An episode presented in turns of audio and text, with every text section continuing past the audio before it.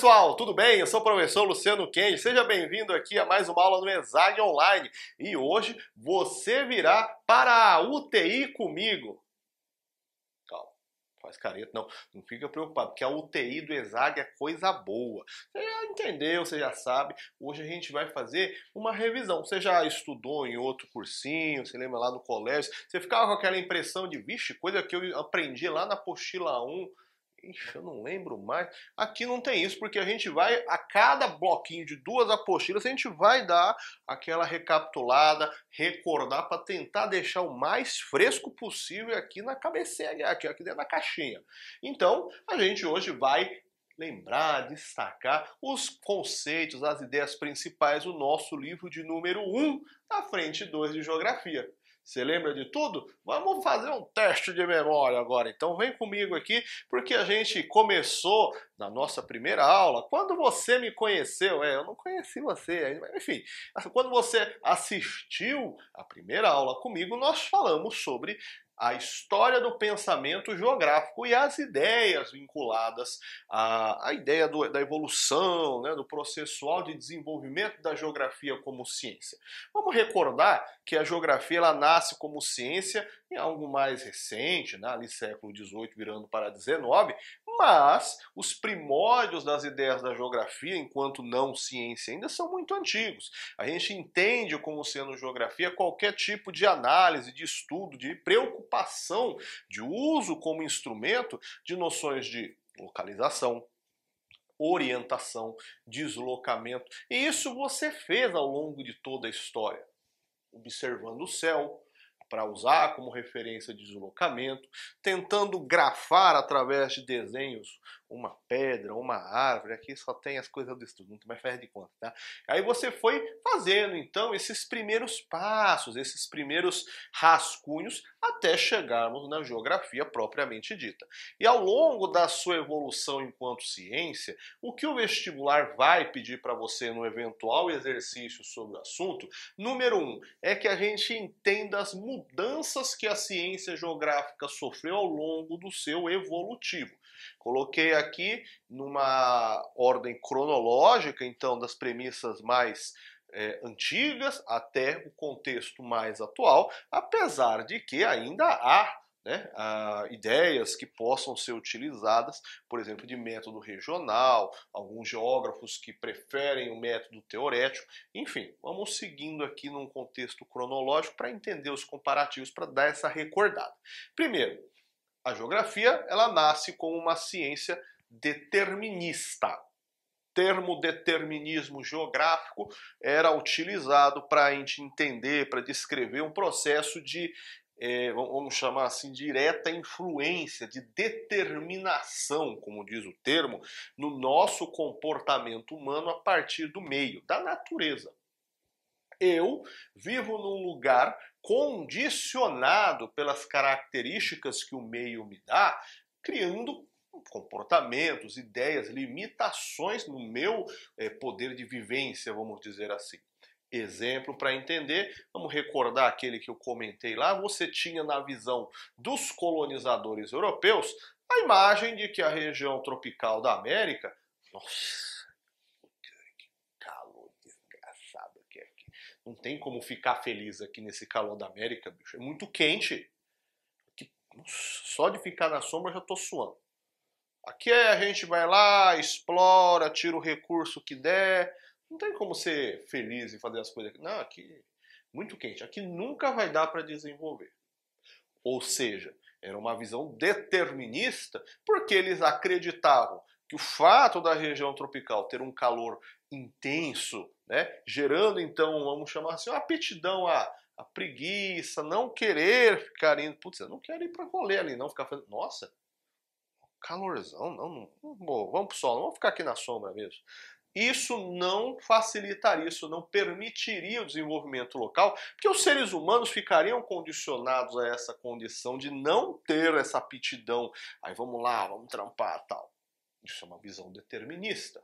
Eu poderia falar que lugares que são muito frios, eles vão estar tá fazendo com que as pessoas elas também fiquem mais reclusas, gostem de ficar só na miudinha. Gente, não é de negar que essas influências do meio realmente afetem o nosso comportamento. Mas aí, para opor a visão determinista, a escola francesa da geografia, o determinismo nascendo na Alemanha, vai criar a visão possibilista. O possibilismo geográfico parte da premissa de que o ser humano ele não é um agente tão estático, ele é ativo, ou seja, o ser humano ele se adapta ao meio. Se os deterministas diziam que o meio influenciava o nosso comportamento diretamente, aqui os possibilistas eles não estão nessa vibe não. Eles falam que a gente até pode ser influenciado, mas a atividade, a proatividade do ser humano fará com que ele consiga se adaptar. Eles vão utilizar como exemplo disso o fato de ser possível ter habitantes vivendo no Polo Norte, criando aquelas casinhas de gelo chamadas de iglu. Por isso que tem pessoas que vivem em áreas desérticas. Por isso tem gente que vive dentro da floresta mesmo com um calor muito forte. Então, são visões opostas. Os deterministas falam de uma situação onde o ser humano ele é mais estático, sendo diretamente e exclusivamente influenciado pelas características do meio, enquanto os possibilistas falam que o ser humano tem um, uma proatividade, ele é um ser que é dinâmico, que consegue se adaptar a essas realidades. Estas duas visões elas ficaram muito mais nesse contexto histórico ali do século XIX. Daí em diante, a gente já tem um movimento dentro da geografia que vai um pouquinho mais, ah, vamos chamar assim, de possível de ser analisado na prática hoje. Nós temos o chamado método regional. A tal geografia regional é um movimento que fala que, gente, não interessa se é um meio, se é o ser humano, quem que é o predominante. A geografia tem que analisar eventos. E para a gente analisar os eventos, a melhor coisa que a gente pode fazer é comparar situações em locais diferentes. A gente tem que regionalizar o espaço, ou seja, região, regiões, região, regiões são lugares onde a gente tem é, uma característica em comum que eu escolhi para determinar aquele ponto para eu comparar com outros. O Brasil, por exemplo, pela divisão de IBGE, tem cinco regiões, certo? Então, quando eu analiso o Brasil pelas regiões de IBGE, eu quero saber o que, que tem em comum dentro dos estados da região norte, nordeste, centro-oeste, sul, sudeste. O que que tem de diferente quando eu comparo um com o outro? Então, o conceito de região, que é essa ideia de você criar um critério para analisar um território, aqui é posto numa forma de análise. Os geógrafos regionalistas falam que a geografia tem que utilizar o instrumento regional para analisar o espaço na sua totalidade. Por exemplo, se eu quero saber a característica da América do Sul em relação aos demais países do mundo, eu tenho que entender a regionalização da América do Sul e aí a gente vai comparando com as regiões diversas com as quais você quer usar como referência. Aí a gente tem o movimento da chamada geografia teorética, também chamada de nova geografia ou só de geografia quantitativa. É uma análise bem numérica no caso, a geografia aqui foi vista, interpretada como um instrumento que deveria ser utilizado para fornecer informações, para a gente entender o aspecto natural e a questão do ser humano. Então, a gente tem muitos dados possíveis de serem analisados. Eu posso analisar a quantidade de chuva, o processo de erosão de um local, o índice de desmatamento, assim como eu posso analisar a taxa de natalidade, o PIB, a concentração de renda. Isso são análises quantitativas, eu estou analisando números. Em contrapartida, para opor essa ideia dos geógrafos teoréticos, a gente tem um movimento chamado de geografia crítica, aonde os geógrafos críticos eles vão dizer justamente que esse tipo de análise só numérica ela é insuficiente, é pobre e ela deveria, na verdade, através do instrumento que tem, fazer algo, inclusive, com uma função social, no sentido de não é analisar o número, é pensar de uma forma questionadora, entender o processual. Por exemplo, a geografia quantitativa analisaria o índice de pobreza numa cidade, sei lá, Belo Horizonte, Salvador, São Paulo. Isso é uma análise quantitativa. Agora, se eu pegasse o índice de pobreza e ficasse pensando por que o grau de pobreza é mais acentuado naquelas regiões dessas cidades? Que processo originou isso? O que a geografia, enquanto instrumento para auxílio de poder público, de indicação de políticas novas, como ela pode ajudar para reduzir este, esse grau de pobreza? Ou seja, a geografia crítica, ela questiona os números. Não é só uma análise numérica quantitativa, é uma espécie de interpretação você entender o fenômeno e principalmente utilizar nesse questionamento, nessa reflexão, é, mecanismos que possam possibilitar desenvolver respostas para tentar atenuar quando forem números alarmantes. Lembrando que o movimento da geografia crítica tem um geógrafo de nome mundial que é Milton Santos, que você já deve ter visto por aí em algum exercício, talvez você já tenha lido alguma coisa na escola, enfim. Ficar esperto aí que esse é o nome que vai aparecer em muitos vestibulares. Aí você vai ficar até surpreso. Às vezes a gente não lê a nota do rodapé do texto base, você já deve ter encarado algum exercício com o texto do Milton Santos. Tudo bem, gente? Pergunta, dúvida, angústia. De novo, aqui é um tapa rápido. Qualquer dúvida maior, mais aprofundamento, volta para o nosso vídeo lá. Retorna o vídeo, rebobina aí, reassiste. Qualquer coisa também temos o plantão. E vamos para o nosso conceito 2, que é justamente conceito, conceito básico da geografia. Aqui, como falamos na aula, talvez sejam termos que a gente usa no nosso dia a dia, você já usou, só que o grosso, o enroscado, que o maldito do vestibular, ah, desgraça, o que, que ele vai fazer? Ele vai inventar de colocar exercícios onde você tem que refletir o que é o significado do conceito. É meio encardido, né? Por exemplo, cor. Você sabe o que é cor. Mas se eu te der um papel, uma caneta e falar, me escreve aí o que é cor, eu falei, Então, a definição conceitual, dependendo do que for, não é tão simples. E aqui, talvez muitos deles você ouviu, usou, falou, mas nunca parou para refletir mesmo o real uso. Então, aqui a gente vai dar aquela recordada para deixar claro para você o uso, para você não cair em nenhuma armadilha desse tipo de exercício. Né? A geografia é uma ciência que estuda o espaço geográfico. Esse é o nome que foi dado para explicar a espacialidade, a área geográfica de interação do ser humano com o meio. É o espaço aonde a gente tem a natureza e o convívio, a interação, toda a questão de, né, de, de um cotidiano, de interagir, de retirar recursos e criar moradia que o ser humano tem com estas áreas. O espaço geográfico, portanto, é toda a área que tenha qualquer tipo de interação entre nós e o meio. É o grande foco da geografia, que a geografia basicamente é a ciência que estuda a Terra dentro desse aspecto do meio natural e do meio criado pelo ser humano, chamado de meio cultural ou meio técnico. A gente também falou do conceito de paisagem. Paisagem é o nome usado para o conceito geográfico de percepção, quando a gente obtém uma percepção através de algum dos nossos sentidos de uma espacialidade. Lembrando assim, a gente, se colocar no Google paisagem, vai aparecer muita coisa bonita, né? cachoeira, parte de um riozão, uma montanha toda azul, Photoshop trabalhando, quer dizer, é, fotos muito bonitas. Aí a gente tem a paisagem, na verdade, não só no visual. A paisagem ela pode ser obtida por nós pelos sentidos diversos. Eu posso fechar os olhos e lembrar de quando eu fui para um lugar que era muito fresca a temperatura ou que era muito quente. Eu posso pensar, hum, em um lugar que eu fui tinha um cheiro ruim, tinha um rio poluído.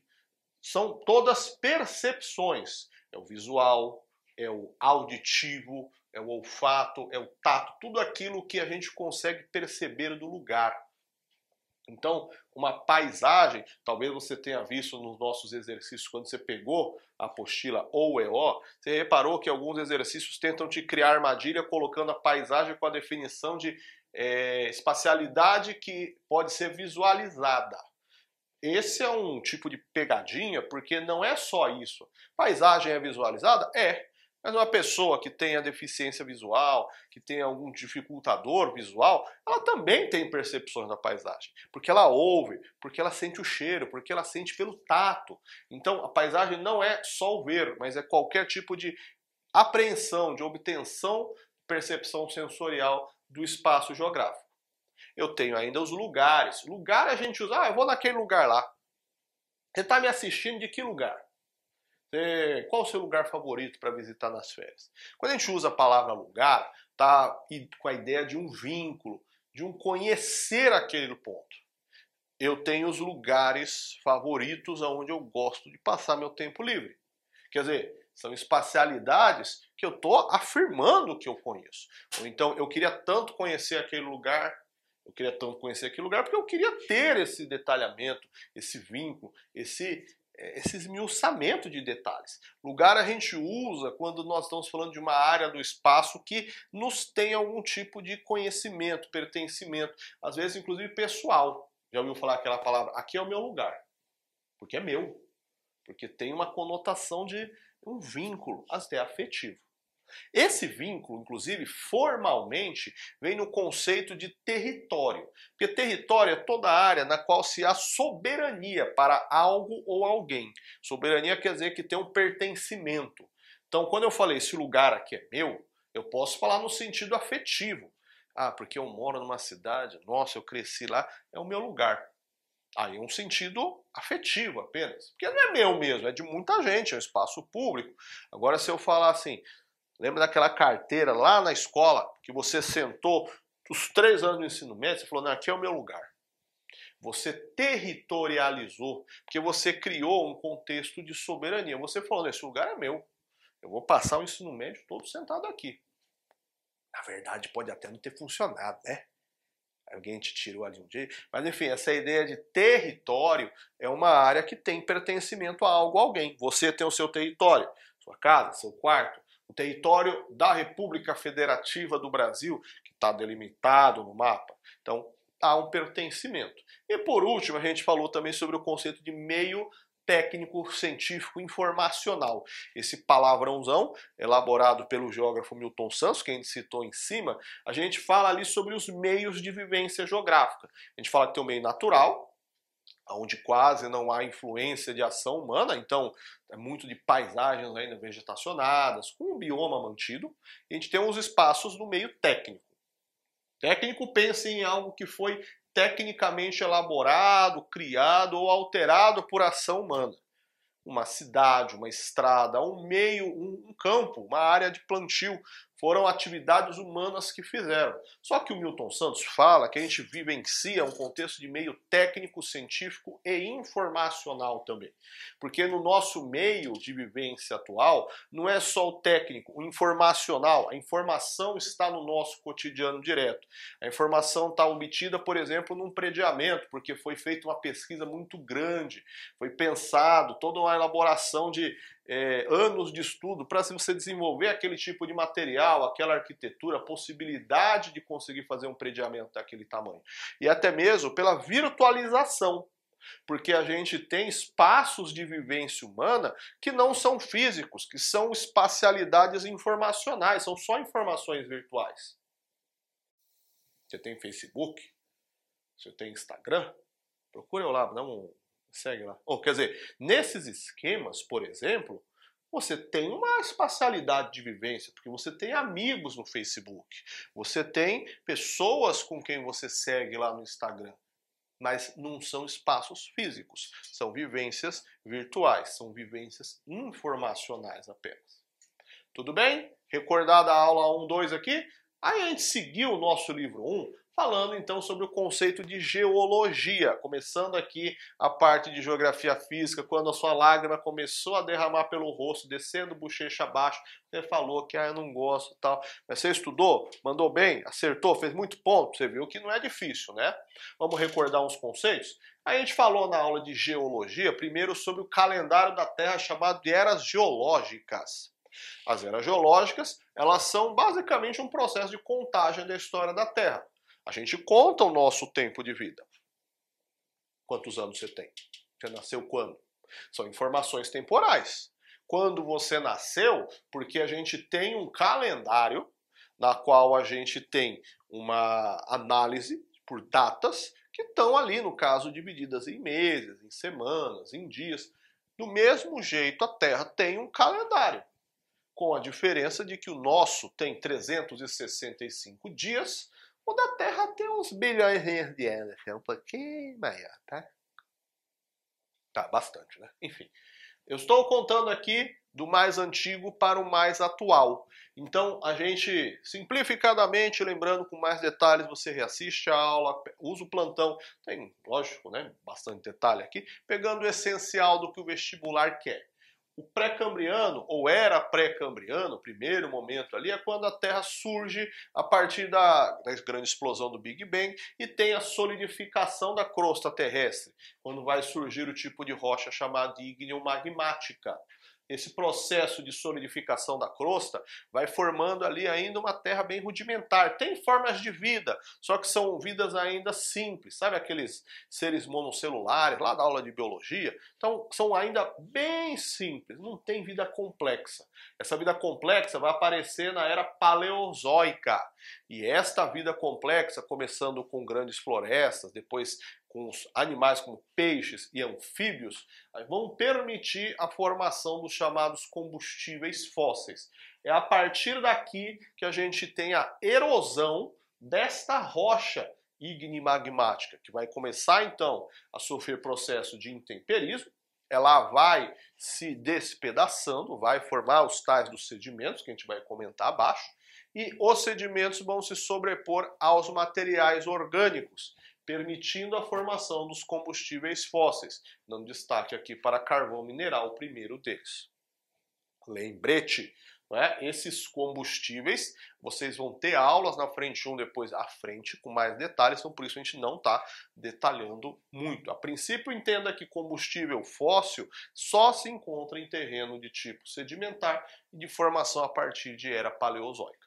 A Mesozoica é marcada pelo processo de tectonismo. A gente vai falar na nossa segunda parte da aula sobre a parte do tectonismo. Né? A, superfície da Terra ela se fracionou, formando as várias placas tectônicas por conta do vulcanismo. A Terra era como se fosse uma panela de pressão fechada. E aí você esquecer ela no fogo. Aí, caraca. Eu vou ali no Facebook, vou ali ver um vídeo, no, vou dar um match no Tinder, eu já venho aqui. Vai demorar mesmo. Aí nisso você esquece a panela, ela pode explodir. Não faça isso, tá? Espero que você nunca tenha feito. Enfim. Se você, do mesmo jeito que deixar a panela no fogo, ela vai explodir, a Terra ela deveria ter explodido também. Na metáfora comparativa de que a Terra, assim como a panela de pressão, está toda fechada por fora e tinha um interior quente. A panela de pressão, se você usar direito, ela não explode, porque ela tem um pininho em cima, tem uma válvula que joga parte da pressão para fora. A terra tá. Aí ela faz. Ela dá uma aliviada jogando essa pressão interna. Do mesmo jeito, a Terra ela criou o seu pininho de alívio de pressão, que são os vulcões. A Terra era então uma bolinha, entre aspas, lisinha, como se fosse uma bola de bilhar, ficou toda rachada em fendas que, como se fosse uma bola de futebol, de vôlei, formando então as tais placas tectônicas. Cada gomo da bola seria uma placa tectônica. E isso vai começar a ter uma série de fenômenos, que a gente vai falar já já na parte 2, e vai desenvolver uma nova configuração da superfície, separando um continente único chamado de Pangeia. É aqui que a gente tem intensificação de vulcanismo. Na era Cenozoica é a única delas que a gente precisa dar uma esmiuçada nestes detalhes. Vamos lembrar que eu posso perguntar: Oi, quando que você faz aniversário? Você vai me falar um mês. Agora eu posso perguntar: e que dia que é? Eu estou detalhando a informação. Porque se eu falar assim, ah, você faz aniversário quando? Em fevereiro? Mas que dia de fevereiro? Eu vou dar mais detalhes. Então, do mesmo jeito eu posso falar que são eventos da era Cenozoica, só que elas aconteceram respectivamente cada um dos períodos. Se você lembrar da tabela quando a gente teve essa aula, todos eles estão fracionados em períodos, mas é só este que o vestibular vai te pedir um detalhamento maior, porque é aqui que acontecem os fenômenos mais atuais da história da Terra. Na Cenozoica terciária a gente tem informação dos dobramentos modernos, cordilheiras, por placa tectônica. Também vamos recordar isso mais à frente. Na era cenozoica de período quaternário quando surge o ser humano. A evolução dos seres aqui vai desenvolver nós, né? Nossa figura aqui é né, figura bonita, tal, do ser humano. Porém, é justamente o surgimento deste ser humano que vai originar a divisão cenozoica antropocena ou antropogênico para alguns, que é quando o ser humano moderno consolidado começa a impactar demais no meio. Parece meio clichê, mas fato é que as ações humanas elas são muito ativas e elas alteram muito o meio ambiente. Pense em, em quanto demora para uma erosão desgastar um relevo o ser humano, através de um trator, uma dinamite, consegue fazer aquilo numa velocidade muito maior. Então é visto que temos aqui também uma classificação a partir do momento que o ser humano moderno surge, que está acelerando o tempo de alteração dos elementos naturais. Detalhe aqui para você recordar lá no esquema de exercícios, quais são os macetes entender esse básico, porque às vezes tem alternativas que você nem precisaria saber de tudo, só que ele vai te criar uma armadilha assim, ó. Vulcanismo de período paleozoico localizado na região do Mar do Japão desenvolveu atividade. Sei lá. Vulcanismo do período da era paleozoica. Não existe. Vulcanismo é mesozoico, não pode ser paleozoico. Então, saber identificar o período de cada um deles aqui. Ok? Para a gente fechar esse primeiro tempo, nós temos os tipos de rocha. A gente classifica as rochas basicamente em três ou quatro, se eu considerar essa primeira subrepartição. Rocha ígnea ou magmática, mesma coisa, é rocha formada pela solidificação do magma, que pode se dar de forma intrusiva, ou seja, dentro da terra, ou extrusiva, fora na porção superficial. Quando a rocha é intrusiva, a gente diz que ela forma uma rocha cristalina, que vai desenvolver, vai se extrair é, minérios, minérios diversos, ferro, ouro, manganês, e rocha vulcânica, ela não vai ter essa possibilidade de formar reservas minerais, mas vai desenvolver um solo bastante fértil. Rocha sedimentar é aquela formada a partir do acúmulo de sedimentos. Vamos lembrar assim, se eu pegar o giz e eu escrever na lousa, eu estou diminuindo ele em tamanho, ação da erosão. Só que está caindo um farelo de borracha. Esse farelo seria o que a gente chamaria aqui de sedimento. Aquilo acumula na parte mais baixa e vai formar uma rocha nova. Como no esquema de você pegar os tocos do sabonete e apertar um em cima do outro para fazer o nó. Lembra dessa daí? É nessa área que a gente tem reserva de combustíveis fósseis, porque é apenas em área de acúmulo de sedimento, fazendo pressão sobre a matéria orgânica, que dá para desenvolver combustíveis, e de reservas de água, porque essa rocha é mais frágil. Atenção com alternativas que enfatizem isso. Terreno sedimentar é frágil, poroso, mais fácil de erodir. Por isso a água infiltra mais fácil. Rocha metamórfica também forma minérios. Metamórfico vem de metamorfose, porque apenas em ambientes com umidade rola aqui um processo chamado de intemperismo químico. Altera-se a composição química da rocha. E aí ela muda a sua cara, a sua estrutura química. Beleza, gente? Peraí que a produção já está dando um salve ali. Aquele momento eu já venho já, tá? É só para você dar o um print na tela aí. Eu já venho a mágica da edição, já colocou tudo novo. Bora lá para a parte 2 então. A gente seguiu com o nosso caderno 1 falando sobre mineração. Mineração é uma atividade econômica de grande importância, de grande peso na folha de exportação do Brasil. É de grande e fundamental importância, não só para a nossa economia, mas porque acaba sendo centro de abastecimento para uma série de áreas industriais mundo afora. O grande ponto da mineração, lembrando, a gente vai encontrar exercícios mais, entre aspas, técnicos quadrados, com essa parte mais enroscada, e alguns que vão pedir para você fazer uma reflexão mais crítica, porque o setor minerador gera impactos muito severos ao meio ambiente também. A gente tem dentro da, da característica das chamadas macroestruturas a análise possível para a gente perceber onde estão essas áreas de mineração. Macroestruturas é o nome que a gente dá para os terrenos, para os lugares aonde tem cada um dos respectivos tipos de rocha. A gente tem basicamente os nossos recursos sendo extraídos destes dois, os escudos cristalinos e as bacias sedimentares. Os dobramentos modernos, originados a partir de choque de placas tectônicas formando cordilheiras, não são tradicionais áreas mineradoras. Em compensação, aqui são terrenos mais antigos, mais consolidados, onde é possível encontrar esses recursos, sejam eles né, minerais, no caso das rochas sedimentares, principalmente é, de extração de mas também há alguns recursos, como arenito, por exemplo, tirado de rocha sedimentar. Detalhe, né? Escudos cristalinos a gente separa, a gente subdivide em dois tipos. As plataformas, que são os escudos cristalinos que estão soterrados, ou seja, tem recursos, tem sedimentos cobrindo essas áreas de eh, rocha cristalina, e os crátons, quando eles já são superficiais. Ou seja, tem lugares onde esse escudo cristalino ele foi erodido por cima e acabou ficando ali né, exposto, já mais fácil o acesso. Fato é que o Brasil, por ser um terreno antigo, pré-cambriano, do tempo da Pangeia, é um país muito rico em recursos minerais em geral. Portanto, a gente tem várias áreas possíveis de se fazer mineração aqui no nosso país. O detalhe é que nós temos muitas, e o vestibular, óbvio que se ele colocasse todos a gente ia ficar maluco. Então eu destaquei aqui aqueles que seriam os mais, vamos chamar assim, de tradicionais, cinco de maior destaque. Este, com certeza, é um nome que você deve ter lembranças do colégio, de ter visto exercícios falando sobre, porque a Serra dos Carajás, no leste do Pará, é o maior polo de mineração do Brasil. A Serra dos Carajás, assim como a Serra do Oriximiná, fazem do Pará o grande polo produtor de minérios hoje. A diferença, a Serra dos Carajás está no leste do Pará, a Serra do Oriximiná na parte oeste, no outro lado do estado.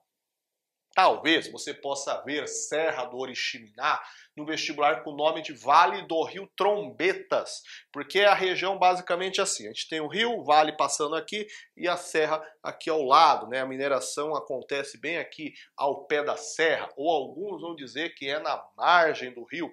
Enfim, por isso fica essa meio, vamos chamar assim de é, dualidade, essa possibilidade dupla de nomeação. A diferença também importante é que a Serra do Oriximiná ela não é tão vasta em recursos. É um grande polo de é, produção de bauxita, de minério de alumínio. Já a Serra dos Carajás tem uma pluralidade muito grande de recursos. Ali você tem ferro, manganês, ouro, urânio, nióbio, estanho, é muita diversidade de recursos. Inclusive, fazendo aqui uma anotação geral, o Brasil é um forte exportador de minérios, dando destaque para estes três: ferro, manganês e alumínio. O ferro e o manganês, eles são a base para a produção do aço. É, o aço pensando que não é um material natural, não é vindo da natureza, uma produção humana. E o alumínio, que serve como material, você provavelmente já tomou cerveja eu sei que você não bebe. Um refrigerante, um suco, um cano, algum material na sua casa que utiliza o material alumínio tem uma versatilidade de uso industrial muito grande. Além da quantidade de veracidade, Serra dos Carajás tem outro detalhe que merece destaque, que é o fato de ser quase que exclusivamente destinado para exportação. Pouca coisa é, da Serra dos Carajás, dessa região, acaba tendo destino para abastecimento interno. O, o, abastecimento da indústria interna basicamente vem do quadrilátero ferrífero. Este é o grande ponto de mineração do Brasil ao longo da história, é o mais tradicional. Quadrilátero ferrífero em Minas Gerais é o local onde, lá na aula de história, você tinha a extração de ouro. Hoje o ouro não é mais abundante. Inclusive, esse é um episódio que vai ah, explicar né, todo o movimento de revoltas dentro do Brasil colônia, a transição para o processo então de independência. Tudo bem que o conceito né, da, da, lógica de época acabou não dando certo, mas incentivou a formação de movimentos de inconfidência, como o Inconfidência Mineira, aquele que acaba sendo mais famoso nas aulas de história. Hoje é um grande polo de produção de minérios de uso industrial esses daqui que eu fui destacando, né? inclusive quadrilátero ferrífero. Aqui a gente tem o abastecimento basicamente da indústria nacional, tirando então recurso da região de Minas Gerais, inclusive porque está de fácil acesso a fortes polos industriais. São Paulo, Rio de Janeiro, Bahia, o próprio estado de Minas Gerais e os estados sulistas. Este tem um destaque curioso. Maciço do Urucum, no Mato Grosso do Sul, está bem próximo ao Pantanal. É um polo de produção de manganês e de ferro. Só que há exercícios que vão destacar o como a extração de minérios do maciço do Urucum é nociva para o meio. Porque a gente está falando de um lugar onde logo ao lado, né, na porção baixa do relevo, fica essa grande planície, onde tem um bioma muito particular, e lá tudo que vai cair de sedimento, fruto da dinamitação, vai pela gravidade acumular embaixo. Então, é um tipo de mineração que diretamente vai se discutir esse impacto ecológico no meio local. Como eu falei, toda a mineração no geral impacta dessa forma. Os efeitos, né, de trágicos incidentes em Mariana e Brumadinho, por exemplo, estão aqui na região do quadrilátero ferrífero. Você tem esse impacto sempre acontecendo, mas tem esses com essas particularidades. Outro destaque curioso é que no litoral do Rio Grande do Norte a gente tem as regiões de Mossoró e Areia Branca, produtores de sal marinho. Você fez careta de novo? Como lá? Sal é mineração? É, sal é mineração, porque sal é cloreto de sódio. Aqui o processo de extração de sal é curioso, porque envolve toda uma cadeia produtiva diretamente da natureza. Você tem ali, então, o, o nível do mar, né, avançando com a maré continente adentro, você separa nas salinas esta água para que a natureza, o sol evapore. está falando de um lugar que venta muito, então a onda vem trazendo a, a, porção de água continente adentro, que é muito quente, então a evaporação ela se dá de forma rápida, veloz, naturalmente, e com o solo argiloso, então ele vai infiltrar pouco daquela água com aquele sal, então vai, a água vai embora, fica o sal você utiliza, retira ele do chão e vai comercializar, vai passar pelo processo industrial posteriormente. O Brasil é um grande exportador, com destinos principalmente para Japão, China, Estados Unidos, União Europeia, as grandes potências industriais. Beleza? Recordou aí? Beleza? Pontinho, fez a anotação, pausa o vídeo, qualquer coisa volta, qualquer coisa se precisar de algum detalhe, volta lá na aula. Beleza? Para a gente fechar por hoje, nossa última aula do caderno, a gente falou basicamente do assunto tectonismo. Tectonismo, como já falamos anteriormente, ela é uma atividade que se desenvolve a partir da era mesozoica, quando a Terra ela rompeu a sua superfície, criando vulcões, e aí acabou se fracionando a crosta terrestre. A superfície é toda rachada em pedaços, as tais placas tectônicas. As placas podem ter três tipos de encontros, de limites entre si. Tem as placas convergentes, ou seja, quando a placa vai colidir uma com a outra, a placa divergente, aquela do zoológico, eu falei que vai do zoológico não enxerga nada, porque ela é divergente. Enfim. E temos as placas transformantes, quando elas ficam, entre aspas, roçando, fazendo uma rocha assim, um racocho uma na outra, com movimentos mais verticais e diagonais esses encontros de placas, elas vão originar diversos fenômenos, cinco especificamente. Né? Vulcanismo, já comentamos, né? basicamente o mecanismo que a Terra utiliza para aliviar sua pressão interna. Citamos na aula que a gente divide em dois tipos de vulcão, simplificadamente, lógico tem mais detalhes.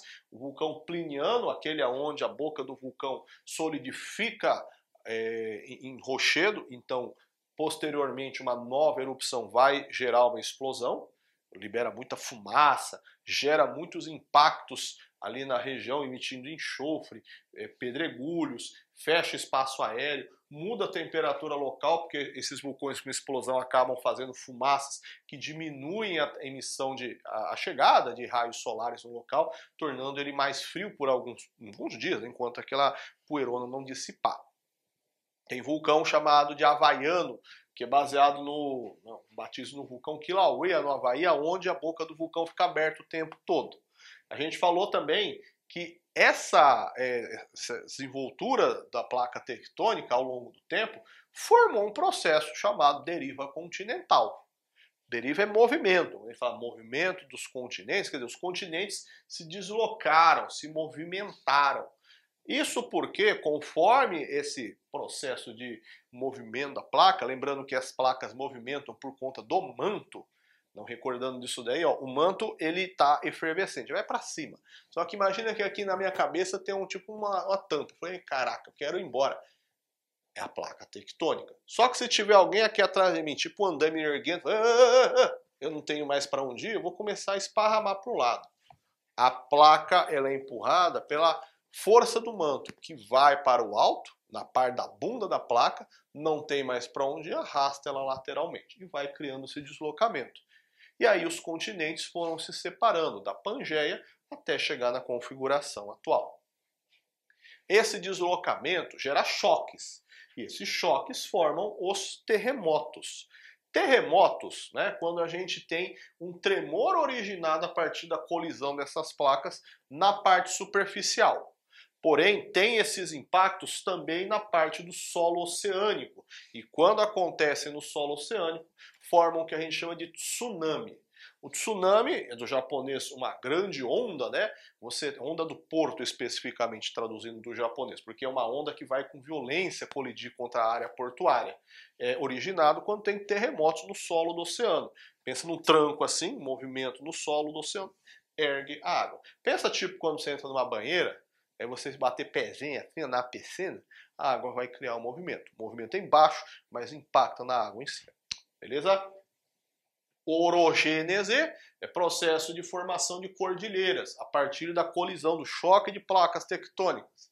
Oro é montanha, porque a gente tem a placa colidindo uma contra a outra, uma acaba dobrando, por isso dobramento, né? ela dobra, entra numa diagonal na, cavidade do manto, a outra amontoa sobre ela. Isso vai gerar o erguimento de cordilheiras. É importante a gente pensar que o indício destes quatro são todos associados. Isso é importante porque a gente tem que pensar assim: onde tem terremoto, tem cordilheira, pode ter vulcão. Então isso tudo está muito interligado. Fique atento também com as ideias de Círculo de Fogo do Pacífico, uma grande área de atividade tectônica vulcânica intensa na região do Oceano Pacífico. Pega o Japão, pega a Oceania, pega a costa oeste da América toda. E exercícios que perguntem sobre tectonismo no Brasil. No Brasil, o tectonismo ele não é de grande atividade, porque a gente está situado, está localizado na porção central da placa sul-americana. E estes efeitos são sensíveis na parte mais externa, né, nas bordas, nas áreas de colisão. Lembrando que a gente tem indícios aqui. Ó, terreno vulcânico, a gente tem. Temos terrenos vulcânicos, por exemplo, na região sul, interior de São Paulo, Minas Gerais, Goiás, Mato Grosso do Sul, fruto deste processo de vulcanismo, chamado Terra Roxa hoje, né, batizado desta forma. Você tem é, indícios de, um, de terremotos de baixa magnitude aqui. Esses terremotos de baixa magnitude acontecem ou porque estão vindo lá de é, ondas emitidas no choque da região andina, ou aí por conta do nosso efeito de número 5, a epirogênese. Eu deixei esse em separado porque esse primeiro eu acho que talvez seja o, o menos imediato né, ao ouvir. Vamos lembrar de epirogênese, é a ideia de se eu pegar a placa tectônica, faz de conta que é uma placa tectônica, tá? Se eu pegar a placa tectônica e eu apertar ela assim, eu vou criando dobras nela.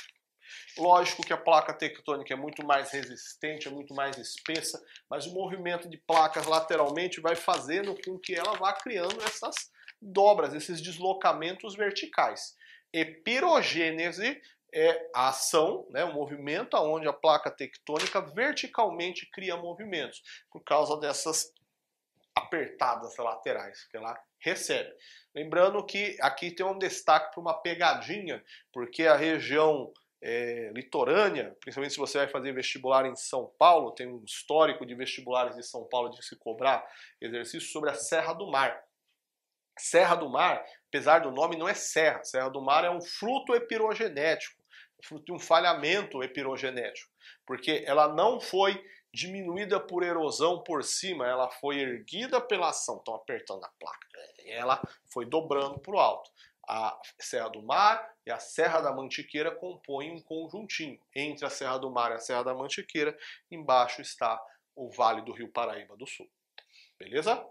A gente destaca aqui também ainda essa ação da montagem desses impactos com os chamados agentes do relevo.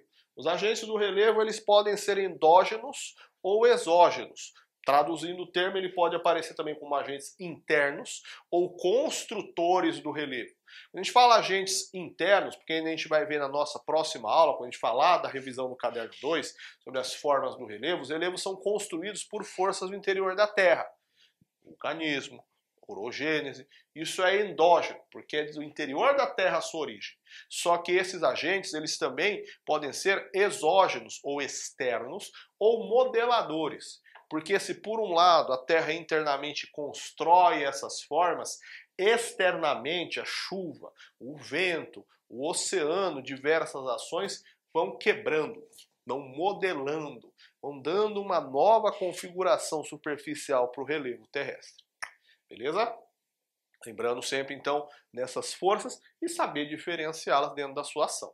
E para a gente fechar, ufa, encerrando a nossa primeira revisão, nós falamos também de relevo submarino. Você lembra do desenho aqui? Aqui, basicamente, a gente tem que saber os nomes, mas é importante sacar também que os vestibulares perguntam alguns detalhes específicos que eu coloquei ali em branco na frente. Fazendo aqui um corte de né, perfil, aqui a linha do oceano, então aqui a praia, conforme você vai descendo ali na linha da praia tal, para não tomar um caldo, aqui a gente tem a plataforma continental. Plataforma é a parte mais próxima ao continente, aonde você está ali na praia pisando, a água vai aos poucos afundando. De repente, tem uma queda abrupta. De repente, no sentido de que se ali tá, você vai andando, né, vai afundando aos pouquinhos, tem um momento mais à frente do oceano onde a queda é mais abrupta. A gente tem o talude continental. Lembrando, Talude plataforma tem continental no nome porque são formações derivadas de sedimentação que veio do continente. Ou seja, erodiu-se o continente, como estão mais próximos, a gravidade puxou estes sedimentos e foi acumulando nessa parte mais próxima do oceano. Com detalhe que esses pontos são importantes porque é aqui que estão as reservas de petróleo subterrâneo, que vai aparecer com mais né, detalhe na aula de combustíveis. Beleza? Chega o um momento que o oceano, entre aspas, estaciona. Ficamos ali no fundo dele, chamado de assoalho oceânico. Só que a gente chega nos relevos 4 e 5, que aí voltamos a ter um carinho diferenciado. O 4 é a fossa oceânica. A fossa oceânica ou fossa abissal é uma área funda, tipo um buraco no oceano. Já ouviu falar de fossas marianas? É um relevo deste tipo. E a gente tem as dorsais. A dorsal é uma cordilheira, uma montanha embaixo do oceano. Ambos são formações de derivação tectônica. Com o detalhe de que as dorsais, elas com o passar do tempo, com o contínuo desse vulcanismo, isso vai sair, né, vai para fora da água e vai formar uma ilha.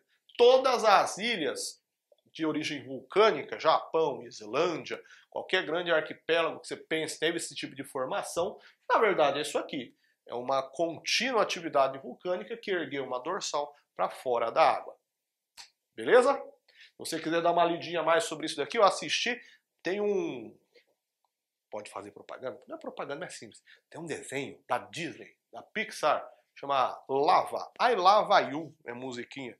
Você assistiu? Coloca no no YouTube depois, ele mostra o processo, basicamente, desse esquema com uma fábulazinha havaiana. Uf, muita coisa? Pausa. Qualquer coisa que ficou ainda aí em branco ali, volta, reassiste, vê o vídeo inteiro na íntegra e usa o nosso plantão, não deixa ficar nenhuma dúvida dessas aulas aqui.